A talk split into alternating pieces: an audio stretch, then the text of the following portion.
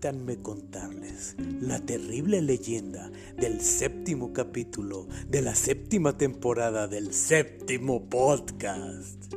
¿Ya llevamos siete? ¿Ya?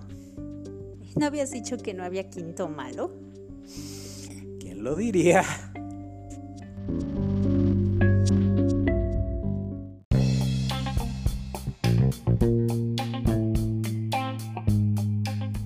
Pláticas acá entre nos, séptima temporada.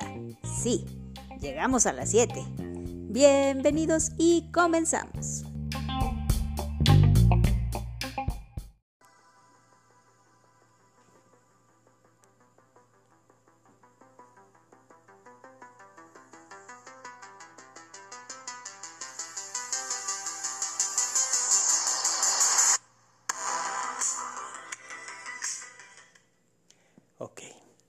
Entonces, al aproximarse, observan que la puerta del templo está resguardada por 10 orcos. Ok, ah, controlo sus mentes. Eh, eres un ranger, no tienes poderes psíquicos. Ah, de acuerdo, entonces. Ah, invoco un Demogorgon. Otra vez, eres un ranger, no tienes ese poder. Bueno, eh, sí, ya sé. Entro a sus sueños y en sus sueños les digo cómo terminar unos con otros. Eli, concéntrate. Esto es Dungeons and Dragons, no es la vida real. Ah, diablos, olvidaba que en los juegos es más difícil que la vida real.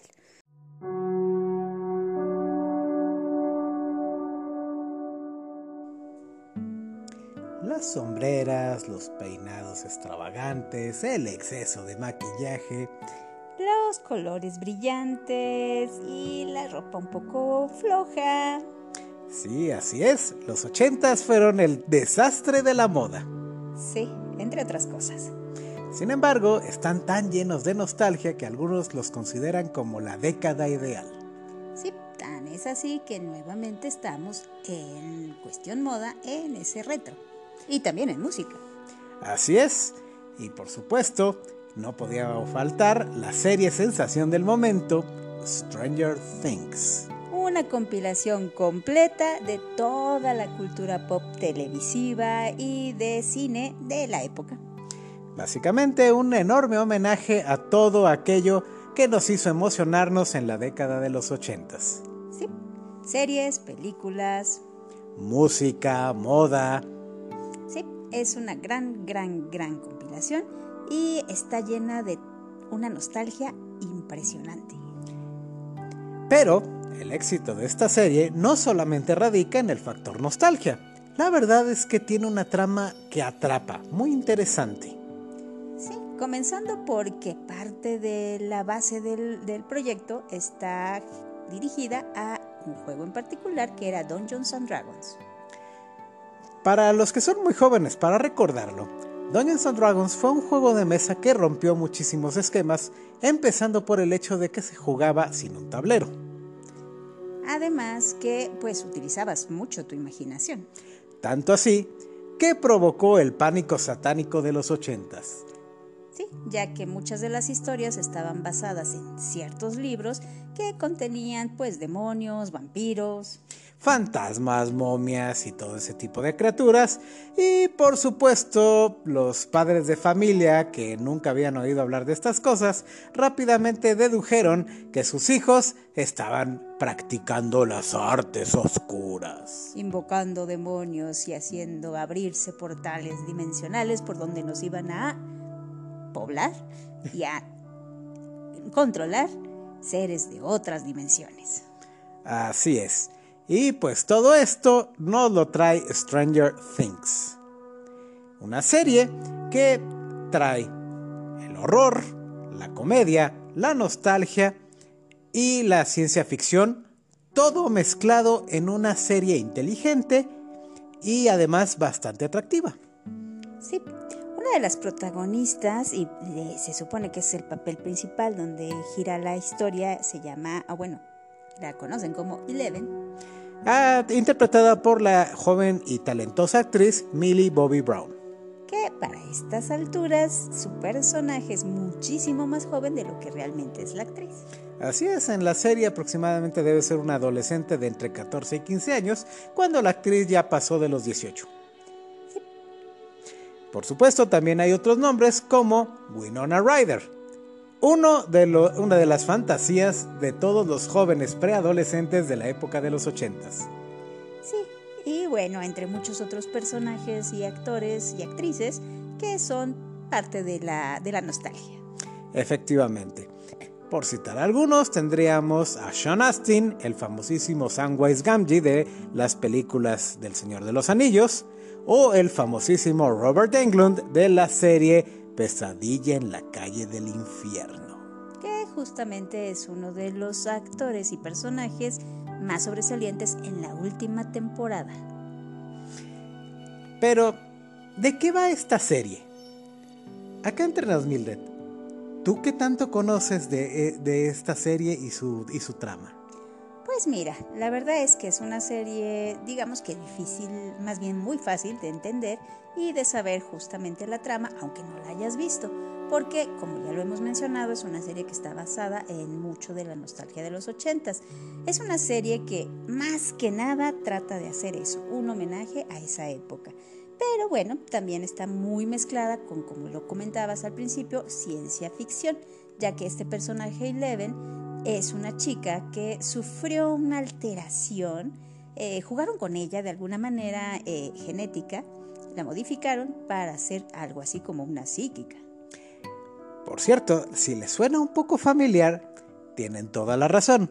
Está ligeramente inspirada en una novela de Stephen King llamada Firestarter, donde la trama principal es de una chica en la que sus padres fueron experimentados con unas drogas y ella nace con poderes piroquinéticos y luego posteriormente tiene que estar huyendo de agentes del gobierno. Y bueno, esta chica de alguna manera, llega a eh, este pueblo Hawkins, me parece que a través de una especie de portal, y se encuentra con una serie de chicos más o menos de su edad y forman un grupo para averiguar todo lo que está pasando eh, dentro de este pueblo gracias a este portal que se abrió. Así es, este grupo de chicos adquiere el nombre de el Hellfire Club. Que hace referencia a un cómic de la época. Así es, pero si vemos este grupo también nos va a traer las referencias a una película muy popular en los 80s, Los Goonies. Sí su forma de eh, actuar, de unirse, de estar eh, tratando de resolver todos los misterios. Otra, otra muy importante referencia a esta época es el personaje del comisario, ya que en muchas de estas películas ochenteras siempre se nos presentaban a las autoridades como verdaderamente incompetentes, aunque bien intencionados. Sí, la verdad es que si nos ponemos a analizar toda la serie, podemos encontrar una cantidad bárbara de easter eggs.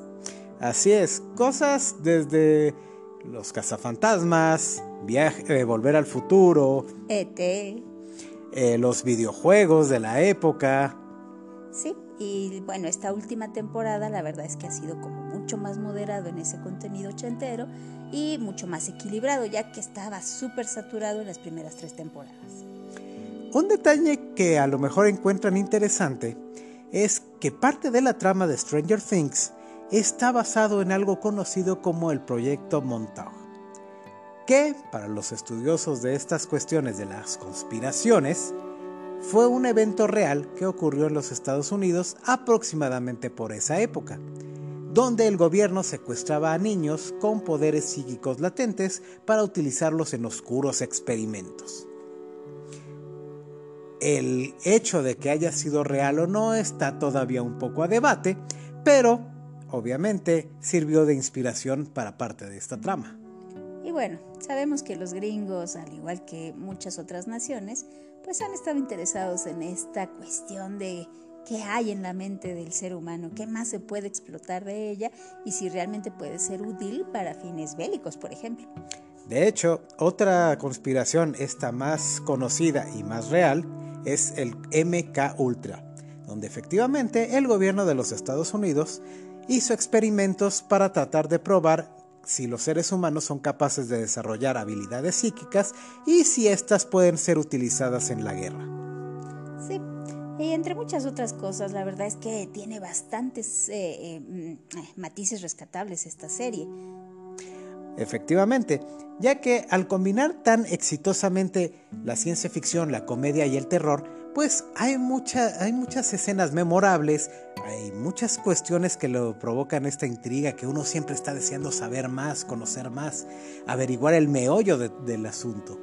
Además de traer, claro está, toda esta nostalgia a las nuevas generaciones que poco a poco se han ido interesando más de cómo iba la cosa en los ochentas e incluso han adoptado muchas de las modas, han empezado a escuchar mucha música de esa época. Por favor, menos reggaetón, más, más guam. Pero sí, también algunas, las nuevas generaciones quizá no comprenderán que en aquella época todavía estaba muy vigente la Guerra Fría, algo que prácticamente permeaba el día a día de nuestra civilización. Sí, y bueno, la verdad es que es una serie muy, muy recomendable por toda esta nostalgia, además de pues lo interesante que tiene y novedoso, digamos, para series televisivas. Así es. Además hay que mencionarlo, el casting de los actores fue muy, muy correcto. Los jóvenes actores han demostrado muchísimo talento, especialmente la citada Millie Bobby Brown, pero también el traer a actores clásicos de esa época como fue el caso de Winona Ryder, aporta muchísimo contenido a esta serie. Y bueno, también cabe mencionar que parte del éxito de esta serie es que la producción se ha destacado por cuidar cada detalle y también el presupuesto les ha ayudado bastante. Así es, ya gracias a que Netflix tuvo fe en esta serie, pues invirtieron una muy buena cantidad que todo parece indicar les ha redituado en, los, en los resultados. Y justamente la última temporada, cada capítulo, ¿tienes idea de cuánto les ha costado producirlo? Eh, no, pero imagino que es mucho dinero. Sí, cerca de 30 millones de dólares por episodio. Mucho más que lo que costaron, por ejemplo, en su momento episodios de Game of Thrones. Creo que hay películas que no tienen ese presupuesto. Es correcto. Ahora, ¿qué es una serie de esta naturaleza sin sus villanos? Sí, y los hay. De los más conocidos estaría, por ejemplo, el famosísimo Demogorgon de la primera temporada. Una criatura de la que no sabíamos casi nada y sin embargo hizo una dramática entrada acabando con todo un laboratorio y secuestrando al personaje principal. ¿Y qué decir del famosísimo Desollamentes? Una criatura prácticamente de origen Lovecraftiano y que es descrita como maldad absoluta. Lo único que desea es la destrucción de toda la vida en nuestra, en nuestra dimensión. Y está inspirada en un monstruo clásico de Dungeons and Dragons, una criatura que era famosa también por ser maldad absoluta y capaz de entrar en las mentes de las personas mediante unos tentáculos que se insertaban por debajo de la piel. Sí, muy agradable. Y finalmente, malo de esta última temporada, Vegna. Que justamente está inspiradísimo en Freddy Krueger. Así es, criatura que es capaz de manipular los sueños y causar daño en la vida real. Y que justamente el eh, actor que da vida a Freddy Krueger, que en esta temporada aparece como Victor Krill, un viejecito creepy que está refundido en un hospital psiquiátrico y que fue acusado de haber asesinado a su familia. Pero no todo es lo que parece y hay una historia todavía más macabra detrás del señor Creel. Y él es el encargado de darles muchas pistas a los chicos, bueno, a una parte del grupo de los chicos, para ir resolviendo lo que está sucediendo a lo largo de esta mm, última temporada. Otro dato anecdótico es que el nombre Vecna, nombre del villano de esta última temporada, está basado en otro personaje de Dungeons and Dragons, uno de sus villanos más célebres. Sí, la verdad es que cada vez se está poniendo más interesante y vamos a seguir pues la pista de qué es lo que va a suceder al final porque promete bastante.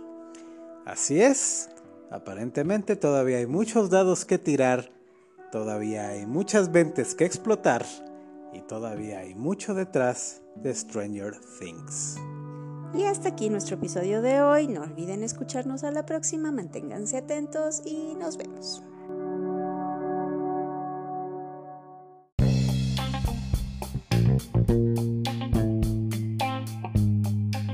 Porque siempre habrá mucho más de qué platicar, nos escuchamos a la próxima. Hasta pronto.